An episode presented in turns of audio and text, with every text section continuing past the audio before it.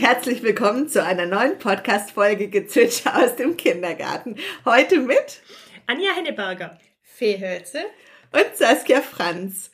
Ich bin seit bald zwölf Jahren Kindergartenleitung im Kindergarten St. Franziskus in Benningen und freue mich, dass ich heute wieder zwei nette Kolleginnen hier bei mir zum Gespräch habe und wir sind schon ganz gespannt drauf, was sich jetzt gleich auch im Gespräch nochmal, ja, so tut. Und unser Thema wird heute sein, pädagogische Herausforderungen. Aber bevor wir in das Thema einsteigen, gebe ich nochmal kurz ab, dass ihr euch auch nochmal vorstellen könnt. Ich bin seit September hier stellvertretende Leitung hier im Kindergarten St. Franziskus in Benningen. Bin seit 21 Jahren Erzieherin, seit 10 Jahren Heilpädagogin. Ich bin seit neun Jahren hier in der Einrichtung, bin hier groß geworden, habe schon meine Ausbildung bei der katholischen Kirchengemeinde gemacht und war dann einige Jahre als Erzieherin hier in der Einrichtung, zwischendurch stellvertretende Leitung, habe dann einen kurzen Schwank woanders hingemacht und bin jetzt froh, wieder zurück zu sein. Sehr schön. Und wir sind heute in der Runde zusammengekommen, um eben nochmal an unsere Serie Orientierungsplan anzuknüpfen. Und wer es mitverfolgt hat, da ist folglich das nächste Kapitel pädagogische Herausforderungen. Wir haben uns das Thema angeguckt, pädagogische Herausforderungen, auch was der Orientierungsplan darunter versteht. Darunter spricht der Orientierungsplan über Haltung, Räume, Beobachtungen, Datenschutz, Erziehungspartnerschaft, Kooperation mit der Grundschule und Zusammenarbeit mit Partnern. Da waren wir nicht so ganz einig mit. Wir haben vorher schon gelacht, Fene, weil ich gesagt habe, die Überschrift passt eigentlich gar nicht. Ja, was hast du dazu gesagt? Ich habe es gelesen, dachte mir, ja, wann kommt der Punkt mit den pädagogischen Herausforderungen? Das ist ja eigentlich, eigentlich ist es unser Alltag. Eigentlich ist es mittlerweile ein Selbstverständnis, von dem da gesprochen wird. Die Haltung, die Räume. Es war für uns nicht, es hat nicht gepasst. Der Punkt mit den Herausforderungen, das sind für uns andere Punkte. Mhm. Und Anja, du hast dann die Hypothese aufgestellt, ob das wohl vor zehn Jahren, als der Orientierungsplan weiterentwickelt wurde, damals die pädagogischen Herausforderungen waren. Das waren bestimmt die pädagogischen Herausforderungen damals. Aber durch diese ganzen Ausbildungen, durch die, auch vielleicht durch manche anderen Sichtweisen, die ja im Kindergarten herrschen, sind es jetzt einfach andere Herausforderungen. Mhm. Und wir waren uns dann einig, dass wir gesagt haben, die größte Herausforderung ist eigentlich in erster Linie das Kindergartenteam. Mhm. Ja, einen guten Teamzusammenhalt, sich aufzubauen, alle die gleiche Haltung an den Tag zu legen und auch die Rahmenbedingungen, ja, auch diesen Spagat zu schaffen, Familie und Beruf als Erzieherin unter einen Hut zu bringen mit den immer umfangreicheren Öffnungszeiten, die es gibt. Wissen wir alle, wir sind alle drei Mütter, also für keinen einfach. Ja, wie erlebt ihr das so, diese Herausforderungen im Team? Also ich empfinde das schon so als Spagat auch. Also ich als Mutter zu Hause viel zu leisten, dann hier auch viel zu leisten. Und ich sehe auch diese, diese Kollegen, auch, wir sind jetzt ganz froh hier, dass wir viele 100% Kräfte haben, aber diese Teilzeitkräfte, für die ist es schon auch schwer. Also richtig auch Fuß zu fassen im Team und da auch das zu leisten auch, auch von den Zeiten her. Finde ich schon auch herausfordernd. Ja. Ich kenne das ja auch noch aus meiner Anfangszeit, als ich ähm, nur Teilzeit gearbeitet habe, weil meine Kinder noch klein waren. Man ist halt doch nicht immer da, man kriegt nicht alles mit, man muss nochmal zusätzlich für einen Informationsfluss zu den Teilzeitkräften sorgen. Man muss gucken, dann fällt natürlich auch ein Teil Vorbereitungszeit weg. Man hat weniger Vorbereitungszeit mhm. für die Gruppe, ja. möchte aber trotzdem eigentlich die gleiche Leistung erbringen. Ja. Das ist so als Teilzeitkraft die, die Schwierigkeit auch. Und trotzdem möchte man natürlich auch alle Teilzeitkräfte mitnehmen, weil mit dem Team steht und fällt einfach alles. Also dieser Teamzusammenhalt, gerade in schwierigen oder in herausfordernden Situationen wie vielen Krankheitsfällen oder in Urlaubssituationen, wo man doch mal für den anderen noch einspringen, ausgleichen muss, da macht das einen großen Unterschied, ob einfach der Teamzusammenhalt gut ist, ob man als Team zusammengewachsen ist, ob man die gleiche Haltung, die gleichen Werte, ähm, die gleichen Ziele hat. Mhm. Damit steht und fällt alles. Mhm. Und ich finde immer, dass es auch einen Grund gibt, warum man ja Teilzeit arbeitet. Das ist ja sein persönliches Lebensmodell, Teilzeit zu arbeiten. Das heißt, ich kann eine Teilzeitkraft nicht so in Dienstplan einplanen wie jetzt eine Vollzeitkraft. Also ich muss eine Teilzeitkraft anders einplanen. Ich muss mit einer Teilzeitkraft ganz zwingend über ihre Arbeitszeiten sprechen, am besten schon vor Vertragsabschluss, denn sonst hat man schon ganz falsche Vorstellungen voneinander, von den Rahmenbedingungen und dann kann es einfach nicht gelingen. Und wenn ich Teilzeit arbeite, weil ich Familie habe, weil ich kleine Kinder zu Hause habe, ist es mir nicht möglich, mehr als einen Nachmittag in der Einrichtung zu leisten. Und dieser eine Nachmittag ist ja oftmals schon durch eine Teamsitzung belegt. Mhm. Und ich finde auch für die Einrichtung selber, das ist manchmal schwer, dieses Spagat auch zwischen den Eltern, Kind und Teilzeitkraft. Also eine 100% Kraft ist einfach auch mehr am Kind, auch mehr an den Eltern beteiligt. Und das finde ich manchmal auch schwer, diese verschiedenen Abbrüche dann. Ja, für die Eltern erreichbar. Ich kenne das von meiner Tochter. Ich habe 100% gearbeitet, ihre Bezugserzieherin nicht. Die habe ich einfach weder beim Bringen noch beim Holen gesehen und fallen dadurch schon die Tür- und Angelgespräche weg. Das ist ja das, was du meinst, ne? Genau. dass man sagt, okay, wir kriegen uns eigentlich gegenseitig gar nicht mit als Elternfachkraft und da muss man schon noch mal ganz bewusst damit umgehen. Mhm. Und was ich auch bemerke, ist so, dass die 100% Kräfte einfach auch mit der Einrichtung Visionen haben. Also die einfach miteinander überlegen, wo wo kann die Kita weitergehen? Was ist uns zusammen wichtig? Was wollen wir hier? Und das sind, das machen wir jetzt durch die, durch die Lenkungsgruppen, dass die 100% Kräfte sich immer mal wieder treffen. Was ich aber auch wichtig finde, um einfach diesen Kindergarten voranzubringen. Und es sind auch diese 100% Kräfte, die dann einfach mehr Vorbereitungszeit haben, mehr sich da reindenken können. Und wenn man Erzieherin aus Leidenschaft ist und trotzdem weniger arbeiten muss, ist es manchmal, ja, auch mit dem Schmerz verbunden bei den Entwicklungen nicht live dabei sein zu können und sich dann immer darauf zu verlassen, dass irgendeiner einem schon sagen wird, wie es, wie es war, was passiert ist. Aber das wird nie das Gleiche sein, das so erzählt zu bekommen oder dabei gewesen zu sein.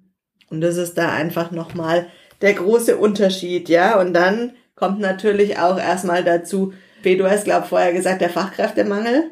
Natürlich, es macht sich natürlich bemerkbar, wenn Personen ausfallen. Zum einen in der Einrichtung, die adäquat zu ersetzen und beim Vertretungspool wären, aber eben auch zu gucken, ähm, wenn Stellen offen sind, wo bekommen wir geeignetes Fachpersonal her? Das ist gar nicht so einfach. Und wo finden wir Personal, das ja. wieder gut in die Gruppe passt? Und da muss man auch wieder ganz genau gucken, mit wem möchte man sein Team erweitern. Wer könnte jetzt dazu passen? Aber dann ist die Frage im Fachkräftemangel, habe ich überhaupt eine Wahlmöglichkeit mhm. oder bin ich froh, dass ich nochmal zwei Hände mehr habe? Wir sind da hier ein bisschen auf der Insel der Glückseligkeit, dass wir einfach gut besetzt sind, tolle Leute gefunden haben und wir alle gut zusammenpassen. Und ich denke, dass da viele Einrichtungen einfach nicht so ein großes Glück haben oder vielleicht auch gar nicht so viel Mitspracherecht haben bei der Einstellung von neuem Personal. Mhm. Und dann natürlich auch nehmen müssen oder die Leute nehmen müssen, die einfach gerade noch frei sind oder auf dem Markt sind. Und das sind halt nicht immer nur die qualifizierten Leute. Ich weiß auch, dass wirklich viele Einrichtungsleitungen gefrustet sind, weil sie einfach die Stelle nicht besetzen können, dann Personal haben, die nicht qualifiziert sind und sie einfach sagen, Mensch, wenn diese Rahmenbedingungen schon nicht stimmen, wie kann ich denn gute Arbeit leisten? Hm. Ist auch echt ein, ein Ärger gerade da, ein Frust hm. da und das verstehe ich. Das ist auch so ein bisschen ein Teufelskreis. Dann fällt Personal aus oder fällt weg. Die anderen tragen es mit. Das ist auch erschöpfend, ermüdend irgendwann. Dann fällt noch mehr Personal aus.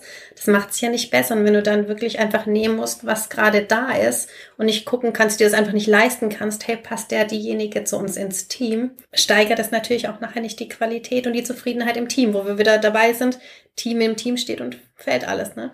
Und wir haben ja eigentlich gelernt, dass es eher schon so funktioniert, dass übers Hören sagen Stellen ganz häufig besetzt werden. Und wenn ich keine gute Qualität abliefer oder wenn ich keine Fachkräfte habe, die gute Qualität liefern können, kann ich mir auch kein gutes Bild nach außen machen. Also werde ich auch wiederum keine guten Kräfte finden, weil die wenigsten opfern sich auf und sagen, ach ja, jetzt gehe ich in den Kindergarten, der einfach nicht gut läuft und da reiße ich ordentlich was und mhm. den kremple ich einmal um.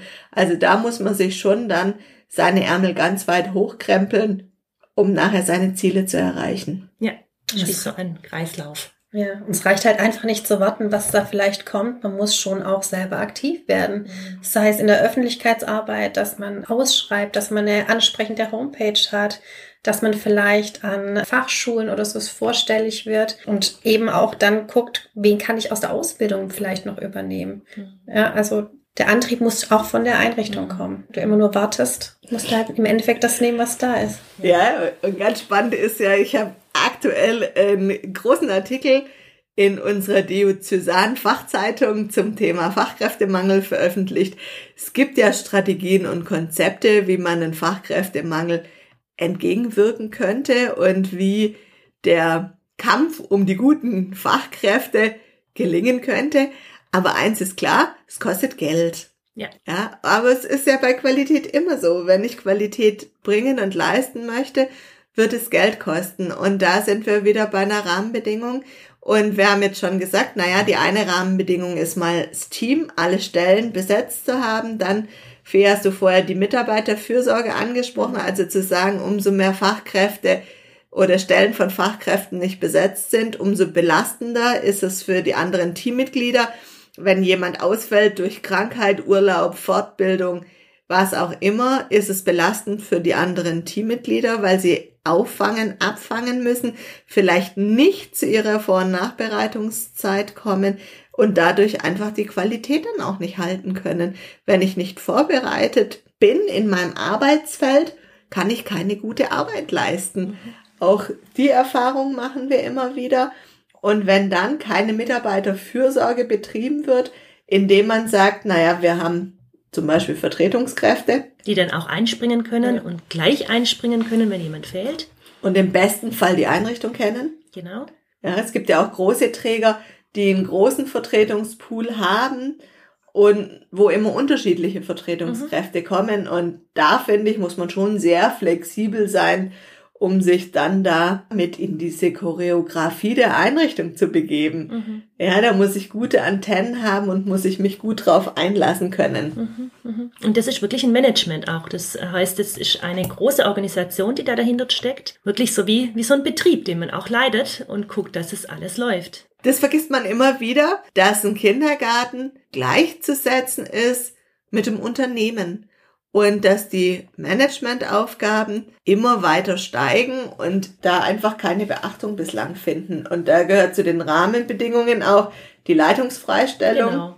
Wenn die schon nicht gegeben ist, wie soll denn das Management laufen? Oder eine benannte stellvertretende Leitung. Also wenn die Leitung immer alleine arbeiten muss, weil es keine stellvertretende Leitung gibt und weil niemand da ist, der es vertreten würde, das finde ich tatsächlich schwierig. Jetzt habe ich am Wochenende eine ganz spannende Stellenausschreibung gesehen. Ich weiß nicht, ob ihr die auch schon entdeckt habt. Und zwar sucht ein Träger hier im Kreis Springkräfte, Vertretungskräfte für Leitungen. Echt? Okay. Spannend. spannend. Lustig, oder? Also so die erste Intention ist ja, wir lachen drüber. Die die Einrichtung gleich im ersten Tag perfekt. Ja. Ja, ah, schon lange gearbeitet. Also eingruppiert sind sie in S13. Das ist ja schon mal gar nicht so unattraktiv. Ja, eine Eingruppierung in S13, was wird erwartet, ist echt spannend. Ich habe mich gefragt, es ist auch ein Träger, der stellvertretende Leitungen hat, also permanent benannte mhm. stellvertretende Leitungen, weil dann frage ich mich, okay, wo ist denn die stellvertretende Leitung in der mhm, Zeit? Mhm. Komische Stellenausschreibung. Und ja. würde die nicht nachrutschen? Naja, und wie viel Feingefühl musst du eigentlich haben, um sofort ja. da reinzukommen, Entscheidungen treffen zu können, schnell Entscheidungen treffen zu können und den Laden am Laufen zu halten, ohne alles umzukrempeln. Also das setzt man sich eigentlich in ein Bienennest. Also es geht gar nicht anders. Und man muss eigentlich noch mehr können als die beste Leitung der Welt. Ja. Und dafür ist S13 echt ein bisschen wenig, dachte ich. Also für so eine herausfordernde Stelle, wo du so, ja, wie muss man das nennen, so ein multiples Talent haben musst. Also da wäre es echt die Frage, was sich der Träger dabei gedacht hat. Also das fände ich jetzt echt auch spannend. Was denkt sich da der Träger dabei? Ob das seinen Kitas dann gut tut? Und wo sind da die stellvertretenden Leitungen und wie finden die das? Und wie findest du das als Leitung? Wenn du dir vorstellst, ja, als Leitung genau. fühlst du ja irgendwann eine Verbundenheit mit deiner Einrichtung. Du entwickelst Ziele, du hast Visionen, wo es hingehen kann. Das hast du in dem Moment ja nicht, weil du begibst dich ja immer wieder in ein bereits feststehendes Konstrukt und musst damit umgehen. Du bringst ja dich dann nicht mehr in dem Maße ein. Mhm. Und dann ist es ja nochmal so, dass man als Leitung in der Regel ja sehr eng mit seiner stellvertretenden Leitung zusammenarbeitet.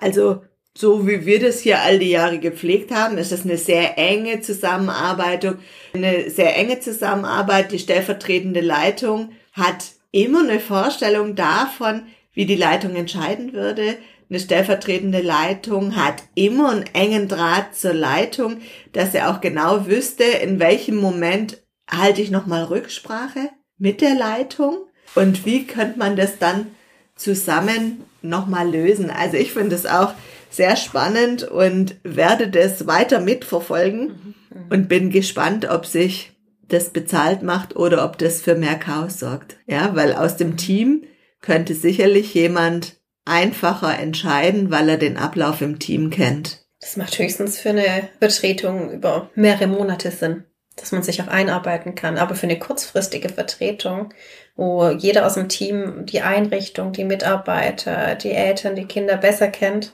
Ach, aber jetzt stell dir mal vor, du vertrittst für ein halbes Jahr und kannst ja aber gar nicht wirklich großartig die Prozesse ändern, weil die alte Leitung soll ja dann wieder auf die Stelle kommen können. Also du kannst es dir nie zu eigen machen. Das meinte ich eben. Äh, da muss man sich auch gut überlegen, ob das den eigenen Vorstellungen von Leiten überhaupt entspricht. Ja, und modernes Leiten, da haben wir es auch vorher davon gehabt, ist einfach eine Grundvoraussetzung für einen gut laufenden Kindergarten. Modern leiten, zu wissen, wann lasse ich mein Team teilhaben? Wann entscheiden wir gemeinschaftlich?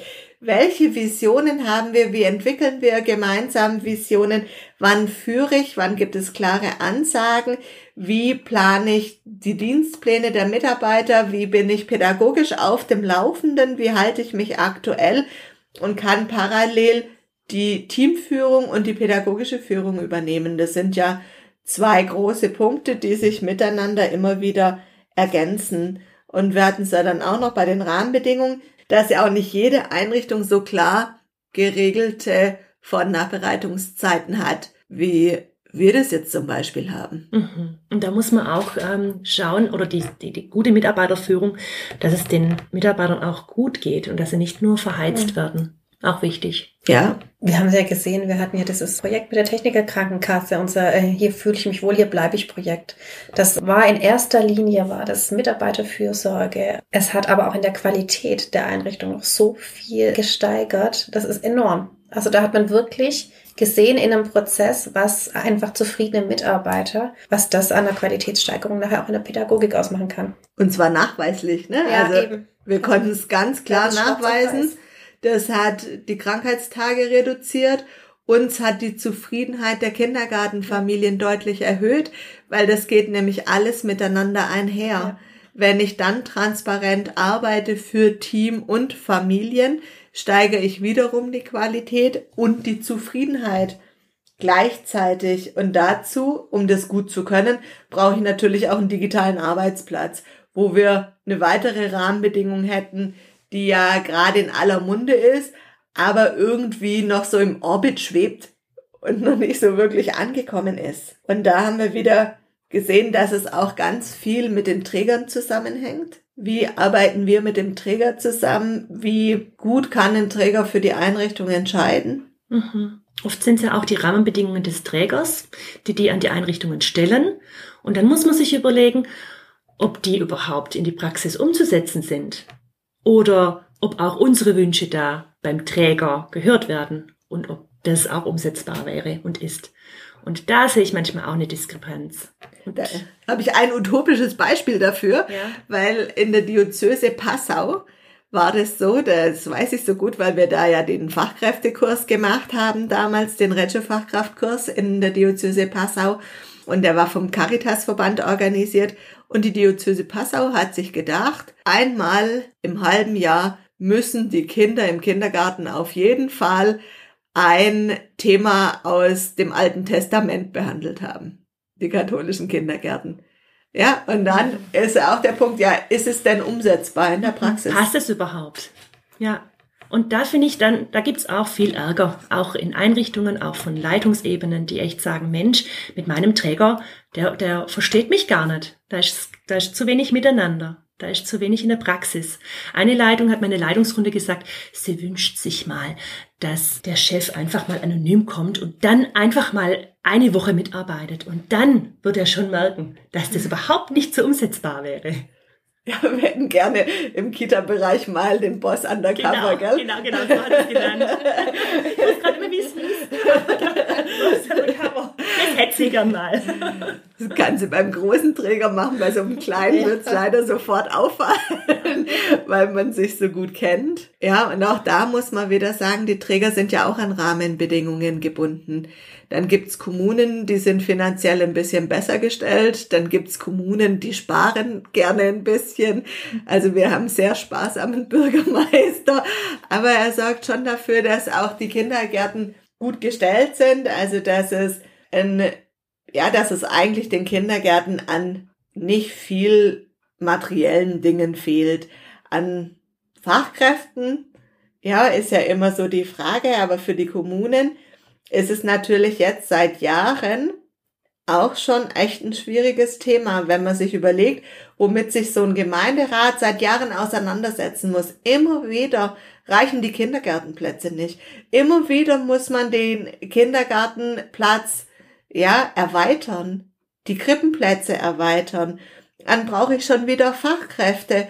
Und wenn man noch guckt, was vor zehn Jahren an Personalkosten auf eine Kommune zugekommen ist, ja, das hat sich horrende erweitert. Mhm. Und auch da weiß eine Gemeinde gar nicht, wie sie das alles immer stemmen soll und wie viele Gelder dafür dann jetzt tatsächlich zur Verfügung stehen. Und ich glaube, dass das schon auch gar nicht so einfach ist, diese Herausforderung anzunehmen. Aber was immer geholfen hat, so die letzten Jahre, war ja dann auch hier wieder Transparenz. Also wirklich dann auch mal hinzugehen, zu sagen, ja, wir wollen nicht einfach nur Geld, damit wir Geld haben, wir wollen nicht Personal, damit damit wir es ja leichter haben, dass mal hingehen und ein bisschen gerade die pädagogischen Hintergründe zu erläutern. genau, dass man, dass man einfach wenn das Verständnis da ist für das, was wir tun. Ja, so viel nochmal zur Öffentlichkeitsarbeit. Dann fällt es natürlich auch einfacher, vielleicht dann doch mal zu gucken, wo könnten wir noch Gelder ein bisschen locker machen. Und da hatten wir wirklich Glück. Da konnten wir wirklich schon viel bewegen. Aber mhm. Transparenz ist eben nicht nur bei den Familien, wie du vorhin gesagt hast, A und O, sondern auch vielleicht bei den Trägern, die vielleicht dann auch tatsächlich hauptsächlich in der Verwaltung tätig sind und ähm, von Pädagogik eigentlich gar kein Verständnis haben, was da dahinter steckt und mhm. wo fängt pädagogische Qualität an und was ist dafür nötig. Ja, da jeder ist sicher am nächsten, auch die Verwaltung. Ja. Und es liegt wirklich viel am Geld. Mhm. Und da merke ich manchmal, im Kindergarten wird halt schon auch gespart wir kriegen ja jetzt für verschiedene Projekte vielleicht Gelder, aber zu wenig. Und da denke ich manchmal, wir haben zu eine schlechte Lobby. Mhm. Wir haben als Kindertageseinrichtung und als Erzieherin einfach zu eine schlechte Lobby. Da kriegen andere, andere Teile von der Verwaltung oder andere Teile einfach da wird doch mehr investiert. Und das Zumindest ist das unser Eindruck. Ne? Also das kann man schon ganz klar so sagen, dass es ein subjektiver Eindruck ja. mit Sicherheit ist. Aber äh, der schon so gegeben uns ist nicht so ganz klar, dass wir wirklich schon als Bildungseinrichtung laufen. Auch die, ja, es hält sich hartnäckig, dass Erzieherinnen die Kaffee- und Basteltanten sind mhm. und eigentlich nichts anderes tun und dass die Arbeit im Kindergarten ja nicht so schwer ist. Ja, und ich finde es jetzt nicht nur gemeindeabhängig, sondern das kann man schon höher ansetzen. Also auch vom wenn ich jetzt denke, Schule und Kindertagesstätten, die werden schon ganz anders bezahlt. In der Schule hängt das Geld bei uns einfach wenig. Mhm. Also es hängt schon weiter oben. Also es müsste echt von der von der Bundesregierung oder da schon einfach mehr investiert werden in diese Bildungspolitik, in diese in diese Kitas. Und auch da ist es wieder schwierig, dass es Ländersache ist ja. und nicht Bundessache. Also Bildung überall zu differenzieren, zu sagen, ja, weil wir in Baden-Württemberg wohnen, kriegen vielleicht die Kinder ein besseres Bildungsverständnis als in Sachsen. Mhm. Und auch das ist ja im Sinne der Gleichheit, ja, oder der gleichen Bildungschancen auch einfach nicht gerechtfertigt. Ja, geht eigentlich gar nicht. Ja. Also wir müssen eigentlich echt alle in einen Verband gehen. Ja, wir müssen dafür kämpfen, müssen eine Lobby haben, wir müssen uns näher präsentieren sodass wir jemand mal werden. ja, und stark, stark machen für, für unseren Bereich. Mhm. Anders kann es nicht gehen. Und natürlich muss man dann auch sehen, wir sind ja ein katholischer Träger, wir haben einen kleinen Träger. Unser Träger hat nur zwei Einrichtungen. Es hat Vor- und Nachteile, also es ist sehr persönlich, man kann sich sehr gut, aber viele Aufgaben lasten auf ehrenamtlichen Schultern und nicht auf hauptberuflichen Schultern. Und diese Ehrenamtlichen haben vorher noch nichts mit Kindergarten zu tun gehabt, außer vielleicht ihre eigenen Kinder hingeschickt. Mhm. Das ist auch eine Herausforderung. Also in großen Kommunen gibt es jemand, der das einfach gelernt hat, der das bezahlt bekommt, der ist natürlich ganz anders dabei.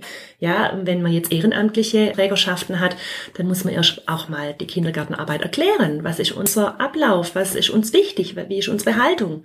Ja, und da glaube ich tatsächlich, das kann ein Für und Wider haben. Ja, in der großen beim großen Träger sind, ist dann der Träger so fest davon überzeugt, dass seine Vorgehensweise die richtige ist. Und beim kleinen Träger habe ich als Leitung eine gute Beratungstätigkeit zu leisten. Mhm. Also wenn ich meinen Träger gut berate und meinen Träger gut in den Kindergartenbereich einführe und ihm deutlich mache, Fee, was du vorher gesagt hast, warum das so wichtig ist, wie unser Ablauf funktioniert, dann kann sich mein Träger ganz anders für mich einsetzen, als das vielleicht ein großer Träger macht. Ja. Ja, und beim großen Träger, da kann man sich nur wünschen, dass sich dann die Leitungen zusammentun und an einem Strang ziehen. Es hilft auch bei einer kleinen Kommune schon.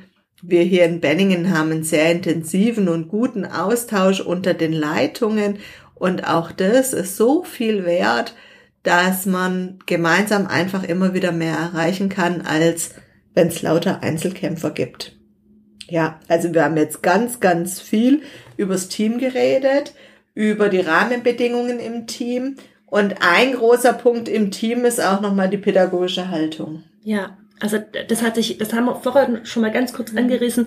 Das ist jetzt durch die ganzen, durch die Ausbildung oder durch den Studiengang frühkindliche Bildung hat sich da schon auch ganz viel entwickelt durch die Haltung. Und das ist natürlich wichtig, dass man diese Haltung hier reinbringt. Ich mag manchmal, dass es wirklich Mühe macht, manchmal die Auszubildenden da noch mit reinzubringen und dass ich eigentlich ganz arg für Mentoring sein muss, selber die Haltung auch vorzuleben und gleichzeitig aber auch das zu besprechen und auch verschiedene Themen und Situationen zu besprechen, dass das auch ein Stück weit, dass diese Haltung gebildet wird. Das finde ich auch herausfordernd. Das ist nicht nur bei der Auszubildenden so, sondern auch manchmal auch mit Fachkräften, wo man jedes Mal miteinander ins Gespräch kommen muss. Ja, das hat manchmal sind es Leute, die das schon ganz gut mitbringen und manche, da, da muss man noch rumfeilen. Mhm. Ja, das ist auch ein Wachsen und auch Erfahrungen sammeln. Wie geht's dir damit, Fee? Ich finde schon, dass Haltung immer mehr auch in der Ausbildung vermittelt wird, wobei ich schon Unterschiede merke in der Ausbildungsform. An der PH zum Beispiel oder unsere PIA-Auszubildenden, die kriegen viel mehr Haltung vermittelt, als jetzt zum Beispiel in der klassischen Erzieherausbildung oder in der Kinderpflegeausbildung. Da ist es so, wie Anja sagte, da muss man noch viel mehr zutun. Mhm. Einfach und viel mehr in Austausch gehen, selber auch Vorbild sein dann und das dann immer wieder erklären, warum man mhm. wie handelt. Ich glaube auch, dass ganz viel über dieses Vorbildlernen funktioniert, wie bei den Kindern auch, funktioniert es auch bei den Erwachsenen. Manche können sich das einfacher und besser abgucken, andere tun sich damit vielleicht schwer oder sind vielleicht auch von dem, wie und was sie tun, schon sehr überzeugt. Und wenn es dann noch nicht ganz passt in der Einrichtung, muss man halt ständig in die Aushandlungsprozesse gehen, wie du sagst. Und das ist dann das, wo es für uns herausfordernd wird, wenn man überdurchschnittlich viel in Aushandlungsprozesse gehen muss, weil man immer wieder aneckt. Ja, und dann muss man nochmal entscheiden, ist es denn eine Haltungsfrage, wie bereit ist mein Gegenüber seine Haltung anzupassen, zu verändern, weiterzuentwickeln und ich glaube fest dran, dass man seine Haltung immer weiterentwickeln kann oder ist es einfach nur noch nicht können, weil man vielleicht Berufsanfänger ist oder noch in der Ausbildung steckt. Mhm. Also ist ja auch so, dass es auch Spaß macht. Es macht ja auch Spaß anzuleiten und auch ein Stück weit Mentoring zu sein. Aber ich habe mich erst letzte Woche geärgert, da ähm, durfte jemand früher gehen. Ich habe gesagt, hast du alles fertig? Und dann kam ich am Schluss noch in die Küche und habe gedacht, oh, das hat mich echt 20 Minuten gekostet. wow, du durftest früher gehen. Oder wir hatten mal Punkt 4. Punkt 4 will ich aber jetzt gehen. Und irgendwann habe ich gesagt, aber da sind noch Kinder da. Du kannst doch jetzt nicht gehen. Du kannst dich jetzt nicht anziehen und gehen. Wer ist denn dann für die Kinder da? Ja, aber ich habe jetzt Feierabend. Ich habe jetzt Feierabend, ich will jetzt gehen. Also das sind auch solche Haltungen, die man erstmal äh, ja, sich formen muss. Aber da ist man immer in der Aushandlung, wo ich denke, hä, mache ich auch so früher? ja, vielleicht. Damit kann ich gleich ein schönes Gegenbeispiel bringen. Ich hatte letzte Woche eine Lehrprobe, wo dann die Lehrerin so den Umgang des Auszubildenden mit den Kindern gelobt hat, wo, sie, wo ganz klar erkennbar war, ja, der ist eigentlich im ersten Jahr, er und hat aber schon so ein Selbstverständnis, so ein Bild vom Kind. Das zum Beispiel, er hatte ein Kind dabei, das wollte einfach nicht mitmachen, das wollte gucken und für ihn war es eine Selbstverständlichkeit, dass das Kind einfach nur gucken darf, das darf schauen, wenn es das ist, was es gerade braucht. Er hat das Kind immer wieder eingeladen und hat gesagt, hey, du darfst, wenn du möchtest, aber es wollte nicht und dann war das völlig okay. Wo ich auch dachte, okay, es ist vielleicht wirklich auch ein bisschen typabhängig. Die einen brauchen halt ein bisschen länger, bis ein bisschen mehr Coaching, bis sie dahin kommen und dieses Bild vom Kind auch verstehen, das wir hier haben. Hängt ganz oft auch mit dem Alter zusammen, wenn die sehr jung sind und noch nie was mit Kindern zu tun hatten. Ja, woher sonst es denn dann wissen? Ja, mhm. oder wenn sie nur mal aufs jüngere Geschwisterkind aufgepasst haben oder gebabysittet haben, da spielt ja das noch keine so eine große Rolle. Und manche, denen liegt es einfach im Blut auch so ein bisschen. Ja. Und die das gewohnt sind, gut zu beobachten. Ne? Ja. Auch das stellen wir ja immer wieder fest, wer gut beobachten kann und wer richtig von falsch unterscheiden kann. Auch das ist es ja. Also es ist ja jetzt nicht so, dass wir immer perfekt 100% leisten können, weil das wäre unmenschlich, das kann man einfach nicht.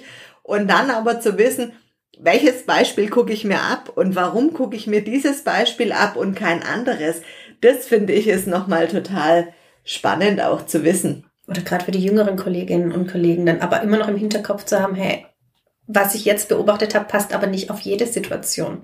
Wo wir zum Beispiel Nähe-Distanz, professionelle Nähe-Distanz-Verhältnis, mhm. das finde ich bei den jüngeren Kolleginnen und Kollegen oder den Auszubildenden immer noch so ein bisschen schwierig. Mhm. Das ist so eine Gratwanderung. Mhm. Ja, du hast beobachtet, das Kind braucht gerade mehr Bezug, mehr Körperkontakt vielleicht auch, mehr Zuwendung. Das heißt aber nicht, dass du es bei allen Kindern in jeder Situation jetzt so machen musst. Mhm. Da so ein Gespür noch zu entwickeln. Aber es ist wirklich ein Lernprozess. Ja. Und das finde ich auch ein tolles Beispiel für pädagogische Herausforderungen, weil pädagogische Herausforderungen entstehen im Umgang mit den Kindern ganz oft durch Unsicherheit. Also über alle Themen, die so groß gemacht werden. Also Themen wie Kinderschutz wird ganz groß gemacht aktuell im Kindergarten. Da entsteht dann schnell eine Verunsicherung. Was ist in Ordnung? Wie viel Nähe und wie viel Distanz ist in Ordnung, was ist noch das richtige Maß. Ich möchte alles richtig machen, ich möchte es auf keinen Fall falsch machen, kann ich mich überhaupt noch an eine Umzieh- oder eine Wickelsituation rantrauen.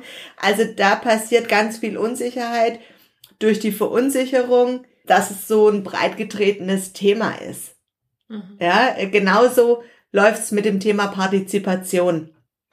Ja, Partizipation ist in aller Munde und es ist so wichtig und man vergisst dann als Fachkraft, dass es unterschiedliche Phasen gibt. Es gibt Phasen, in denen können die Kinder ganz viel teilhaben. Und es gibt Phasen im Kindergartenalltag, da muss ich als Fachkraft die Führung übernehmen. Ja, da muss ich auch eine Kindergruppe führen können. Und wir hatten es noch davon, ja, dass es zur Herausforderung kommt, wenn es anders ist. Inklusion. Mhm. Ja, dann sind wir wieder bei den Rahmenbedingungen. Mhm. Die Rahmenbedingungen müssen dafür halt auch geeignet sein. Also wenn ich Inklusion in verschiedener Weise, also zum Beispiel mit Behinderten oder mit ausforderndem Verhalten ab, dann brauche ich natürlich auch Rahmenbedingungen mit Mitarbeitern, mit Fachkräfte, Personal, die sich damit auskennt. Ich brauche mehr Zeit, ja. Ich brauche die Räume, die entsprechend sind, also dass keine unterschiedlichen Ebenen da sind oder dass man noch mal einen größeren Wickelraum hat, ja. Und das finde ich gestaltet sich manchmal ganz arg schwer. Ja, gesetzlich ist es so, dass wir Inklusion betreiben sollen müssen und Manche Einrichtungen haben aber einfach nicht die Ausstattung oder das Know-how. Und dann tun die sich unheimlich schwer. Und ich finde, das muss zusammen gut laufen. Das ist auch eine Herausforderung. Umso weniger inklusive Kinder ich habe, umso fremder wird es ja für das Team. Und umso schwieriger wird es dann wieder damit anzufangen. Also die Haltung kann ja sein, wir möchten alle integrieren, ja. wir möchten alle willkommen heißen, aber auch die Rahmenbedingungen sind nicht für alle Kinder geschaffen. Ja, nicht für jedes Kind ist ein offenes Konzept das Richtige oder eine große Einrichtung das Richtige, wo man dann auch nochmal gucken muss, ist es hier richtig, ist es hier falsch und dann eben zu sagen, ich ja, verliere auch meine Berührungsängste mit einer Situation, die immer wieder normal ist. Mhm. Und da ist wirklich das wichtig, dass man erstmal die Bereitschaft dazu hat. Wenn ich bereit dafür bin, dann kann ich mich auf das Kind einlassen. Dann bilde ich mich auch weiter. Und dann nehme ich auch Ratschläge oder das, der Blick von außen auch an. Das ist auch wichtig. Es ist zwar herausfordernd, kann aber auch schön sein. Oder ein anderer Punkt ist Diversität. Da hatten wir über den Kinderpreis so eine lustige Erfahrung. Wie magst du es erzählen? Ja, es gab da die Anmerkung, wo denn bei uns in der Einrichtung äh, dieses Thema Diversität Platz findet. In, in Form von Bilderbüchern oder Projekten etc. Und wir haben es kam von den Kindern einfach nie auf. Wir, wir, wir arbeiten in Projekten, wir arbeiten nach den Interessen der Kinder, aber wir haben keine gleichgeschlechtlichen Eltern, wir haben ke keine Patchwork-Familien, es kam einfach nie auf. Und wo wir gesagt haben, ja, wäre es ein Thema würden wir selbstverständlich aufgreifen. Aber bis dahin ist es bei uns einfach so, grundlegend ist jeder genau so, wie er ist, genau richtig. Und dann ist es für uns von der Grundhaltung schon völlig gleichgültig, ob sich da zwei Männer eine Familie gründen oder ob sich ein Paar trennt und das Kind sonst in die Einrichtung kommt. Es war für uns einfach nicht in unserem Bewusstsein. Was vielleicht auch nochmal eine Herausforderung ist, das dann an die Kinder so weiterzugeben. Benning ist nun mal nicht Berlin. ja. ähm, ist nun mal einfach so. Aber das war so für uns nochmal so ein, das hat uns so ein bisschen nochmal diesen Blick vielleicht aber auch drauf geschärft auf dieses, auf dieses Thema. Zu sagen, ja, vielleicht ist es echt nicht damit getan, dass wir sagen, jeder ist gut, so wie er ist. Vielleicht müssen wir es mal als Impuls mit reinnehmen, auch bewusst, weil es eben von genau, weil was die Kinder nicht kennen, wie sollen sie es dann einbringen? Mhm. Ja. Und wir haben darauf geachtet, wir haben unterschiedliche Bilderbücher dann nochmal eingeführt, wir haben da jetzt auch immer wieder drauf geachtet, welche Rollenbilder in Bilderbüchern auch verkörpert werden, welche Rollenbilder wir auch weitergeben. Es ist selbstverständlich geworden, dass Jungs sich als Mädchen verkleiden oder wir haben auch den ein oder anderen Jungen in der Einrichtung, der gerne mal im Kleid in den Kindergarten kommt. Das wird überhaupt nicht mehr bemerkt. Ja, also das ist selbstverständlich. Da sagt man vielleicht, oh, du kommst heute aber schick. Ja, und damit ist es Thema erledigt. Das würde man zu Mädchen auch sagen, wenn sie heute ein Kleid anhat, würde man auch sagen, oh, heute hast du dich aber schick gemacht. Und es ist komplett selbstverständlich, dass alle Angebote Mädchen wie Jungen offen stehen und jeder immer eingeladen ist. Und Benningen ist einfach wirklich nicht so bunt wie Berlin. Auch schon am Erscheinungsbild der Menschen. Ja, U-Bahn fahren in Berlin ist für uns Benninger ein Riesenabenteuer, weil das ist total fremd für uns. So viel, ja, Farbenfreude oder Unterschiedlichkeit festzustellen. Ja, deshalb ist es ein herausforderndes Thema oder kann zum herausfordernden Thema werden. Aktuell ist es nur beiläufig ein Thema. Ja, und mit dem ganzen Gendern gehört ja dann dazu, wir achten drauf, dass wir ordentlich gendern und dass wir alle wahrnehmen. Vielleicht liegt es auch daran, dass wir ja mittlerweile ein gemischtes Team aus unterschiedlichen Professionen sind. Also zu sagen, ja, wir wollen ja, dass sich jeder damit identifizieren kann. Also achten wir da tatsächlich echt drauf. Was war für uns noch ein Punkt? Ja, Krisenmanagement haben ja, wir gesagt. Krisenmanagement und da die nicht sozialisierten Kinder. Ja, und zum Krisenmanagement ist echt immer schwierig, weil ja Kindergarten an sich schon eine Herausforderung ist, das gut zu managen und alles, was den Alltag ins Wackeln bringt, so würde ich es beschreiben, oder? Ja. Verändert nochmal komplett die Situation und dazu gehört einfach die Corona-Pandemie. Manche Sachen denke ich auch, dass es manchmal an so einem seidenen Faden hängt. Also es kann auch durch eine Situation ein Aufruhr gestartet werden oder es kann alles ins Wanken bringen. Deswegen ist das so wichtig, so sensibel darauf zu sein und auch sensibel zu handeln. Ja, ein ja. gutes Krisenmanagement ein zu ganz haben. gutes Krisenmanagement zu haben. Und da denke ich, bei uns ist das auch da die Transparenz, die da ganz viel einfach wegnimmt an, an verschiedenen Flammen oder Krisen. Also diese Transparenz ist bei uns wirklich unheimlich wichtig. Und auch da ist aber dann wieder die Frage, ja, wann hilft Transparenz und wann schürt's Angst? Mhm. Also der Grad ist sehr schmal, ja. den man da gehen muss und das muss man einfach so nachher ganz gut hinkriegen. Ja.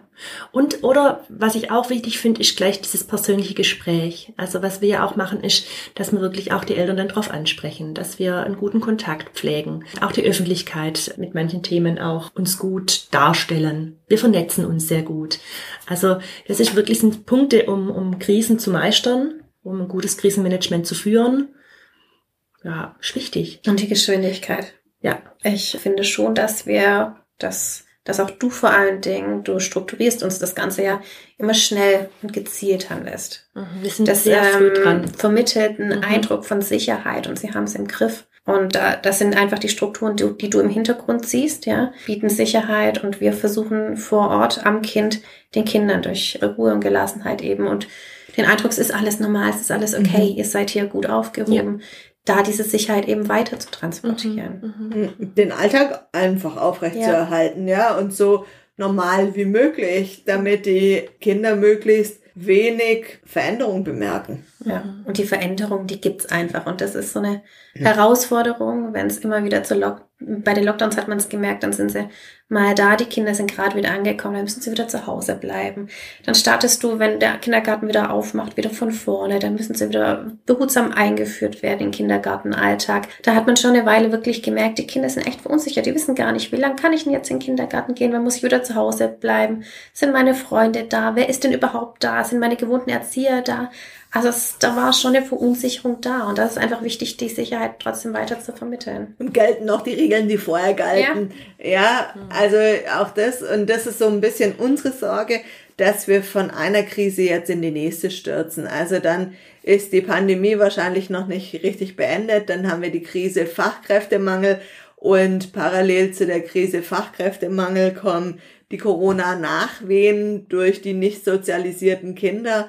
Also alle Kinder, die wir jetzt im Kindergarten aufnehmen, kennen ein Leben ohne Pandemie einfach nicht. Mhm. Ja, und auch der Umgang miteinander wird ja völlig anders. Mhm. Selbst wir Erwachsenen sind unsicher im Umgang mit unserem Gegenüber. Wie begrüßt man sich? Wie verabschiedet man sich? Wie nah kann man sich kommen? Nähe und Distanz ist noch ein größeres Thema, als es vorher überhaupt war wie viele Gäste sind erlaubt, kann ich auf eine größere Veranstaltung gehen, bin ich das überhaupt gewohnt, so viele Menschen auf einem Haufen zu haben, wie wir es im Kindergarten haben. Also das ist ja hier bei uns eine Großveranstaltung. Mhm. Mhm. Eigentlich Kindergartenalltag. Mhm. Was bei den Kindern, die jetzt aufgenommen werden, einfach noch dazu kommt, ist, die hatten ja keinerlei Möglichkeit, ihr Immunsystem zu trainieren im Vorfeld. Die werden dann, wenn sie dann hierher kommen und auf andere Kinder treffen, viel schneller krank. Das führt wieder zu Abbrüchen in der Eingewöhnungszeit. Also es sind ganz andere Herausforderungen, mit denen wir gerade so umgehen müssen im Alltag. Und das sind für uns echte pädagogische Herausforderungen. Ja, wir haben noch mal kurz die Zusammenarbeit mit den Familien angesprochen gehabt.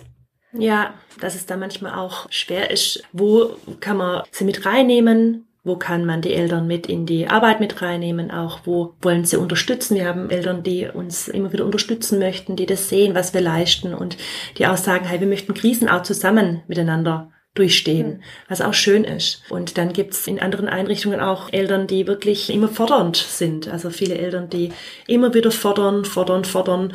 Und ja, da kommt man in so ein Dienst Dienstleistungsprinzip. Wir zahlen ja auch für diesen Platz.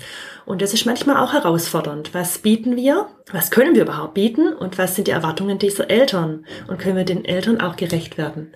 Das finde ich auch Herausforderung. Und auch da bin ich wieder fest davon überzeugt, dass uns auch hier die Transparenz hilft, ja. dass uns hier unsere Öffentlichkeitsarbeit hilft, dass uns hier unser familiäres Verhältnis hilft. Und das entsteht nur, indem wir mit Respekt und Wertschätzung in Vorleistung gehen, mhm. den Eltern und den Familien gegenüber. Uns entsteht auch nur durch eine Identifikation mit der Einrichtung. Mhm. Also auch da ist es nochmal wichtig, es muss uns als Fachkräften und vor allem dem Management der Einrichtung gelingen, die Eltern mit ins Boot zu nehmen. Ja, dass die Familien sich mit dem Kindergarten identifizieren um dann nachher auch die Entscheidungen des Kindergartens mittragen zu können. Ja, und das, was, was ich vorher gesagt habe mit dieser Transparenz, die einfach mhm. unheimlich wichtig ist, dass man wirklich eine Nähe schafft, so dass man wirklich einen, einen, einen guten Kontakt zu den Eltern auch pflegt und hat und dann auch einen guten Austausch kommt. Und ja. gerne auch schon im Vorfeld. Ja, also sehr früh. bevor die, bevor angemeldet wird, eben diese Infoveranstaltung, die es gibt, der, der Gemeinde eben auch oder unseren Info-Elternabend für neue Eltern, dass sie auch wissen, worauf lassen wir uns denn ein? Wie läuft's denn hier eigentlich? Ist das was, womit wir uns identifizieren können? überhaupt. Und dann und bewusst dann die Entscheidung. Wahrnehmen. Genau. Und sich auch dann schon bewusst wahrnehmen, wenn dann eine Familie auf dem Spielplatz ist, hingehen, Hallo ja. sagen und ah, schön, wie geht's euch denn? Und ihr kommt ja bald und jetzt dauert's nicht mehr lange, ich freue mich auf euch. Und da ein Bewusstsein für entwickeln, wie wichtig auch der Kontakt im Vorfeld schon ist. Also da muss ich auch sagen, das habe ich so noch nie erlebt. Also ich bin erst seit September hier und ich habe am Anfang gedacht, wow, ist das eine Nähe zu den Eltern? Wie familiär ist das hier? Und war auch geschwind so ein bisschen, oh, man ist ja da sehr bemüht, auch immer wieder im Kontakt zu sein. Also gerade dieses, ich mache mich noch mal auf, gehe noch mal geschwind hin und, und erkenne diese Eltern und sag, ach, sie kommen ja bald und kleines Pläuschen mit dem Kind zu halten. Ja, also dieses Bemühtsein, das habe ich sonst in einer Einrichtung wenig erlebt. Oder auch diese Transparenz, dann auch ähm, im, gleich im Vorfeld auch viel mit denen zu reden, auch viel mit einzubeziehen. Also auch das fand ich jetzt auch nett im Nikolaus. Wir wissen, dass jetzt in zwei Monaten die nächsten Eingewöhnungskinder kommen und dass man schon zu Nikolaus einfach an diese Kinder denkt und einen kleinen Gruß dann schreibt und das Teamheft den Kindern schon vorbeibringt mhm. und die im Vorfeld einfach schon die Erzieherinnen durchblättern können und sagen können, guck, das ist die Anja, das ist die Saskia, das ist die Fee. Ja, das die haben alle toll. Schokoladen-Nikolaus Genau, gekriegt. da ist schon gleich diese Nähe da. Es ist wirklich schön. Also wer angemeldet ist, gehört zur Familie. Ja. Kenne ich so auch nicht. Finde ich aber bereichernd. Wirklich. Ja? Ja. Und zu sagen, hey, ich habe dich auf dem Schirm. Und ich finde, das ist so ganz wichtig. Ey, die denken an mich, die vergessen mich nicht. Ja. Und ich brauche mir keine Sorgen um den Kindergartenplatz machen, weil die wissen, dass mein Kind ja. kommt. Ja. Oder manche E-Mails, die hätte ich vielleicht gar nicht so gleich so offen geschrieben, wo ich dachte habe, oh, wow, wie transparent ist das eigentlich? Und ich bin nachher wirklich immer eines Besseren belehrt worden, wo ich mal gesagt habe zu Saskia, oh, ich glaube, das hätte ich noch gar nicht, nicht geschrieben. Ich hätte jetzt noch ein bisschen abgewartet. Und im Nachhinein war das so gut.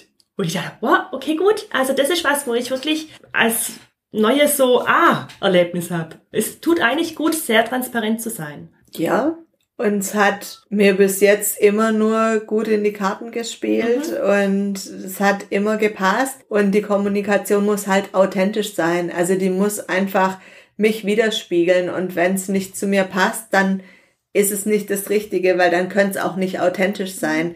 Und manches muss man sich vielleicht auch als Leitung antrainieren. Also jetzt geht es ja aktuell nicht, aber es war mir früher immer wichtig, alle mit Handschlag zu begrüßen. Und das bin ich vom Typ her gar nicht. Ich bin gar nicht so der Typ, der unbedingt jeden immer anfassen möchte. Nicht in den Arm nehmen, nicht Hände schütteln, sondern ich sag Hallo von weitem und es ist gut. Aber als Leitung war es wichtig, diese Verbundenheit und diese Verbindung herzustellen. Wenn ich als Leitung ernst genommen werden möchte, dann muss ich auch diese Rolle des Gastgebers spielen. Ja, mhm. also dann muss ich die auch verkörpern und muss sagen, willkommen. Mhm. Schön, dass ihr da seid. Schön, dass ihr heute euren ersten Tag im Kindergarten habt. Endlich ist es soweit. Da seid ihr. Mhm. Ich glaube, das ist jetzt für heute doch eigentlich ein ganz guter Schluss für unsere pädagogischen Herausforderungen. Vielen Dank euch, lieben Zuhörerinnen und Zuhörer, fürs Einschalten, fürs Dabeisein, fürs Mitmachen und euch auch, liebe Anja, liebe Fee, vielen Dank fürs Dabeisein und wir sagen jetzt zu euch Tschüss, Tschüss. bis zum nächsten Mal.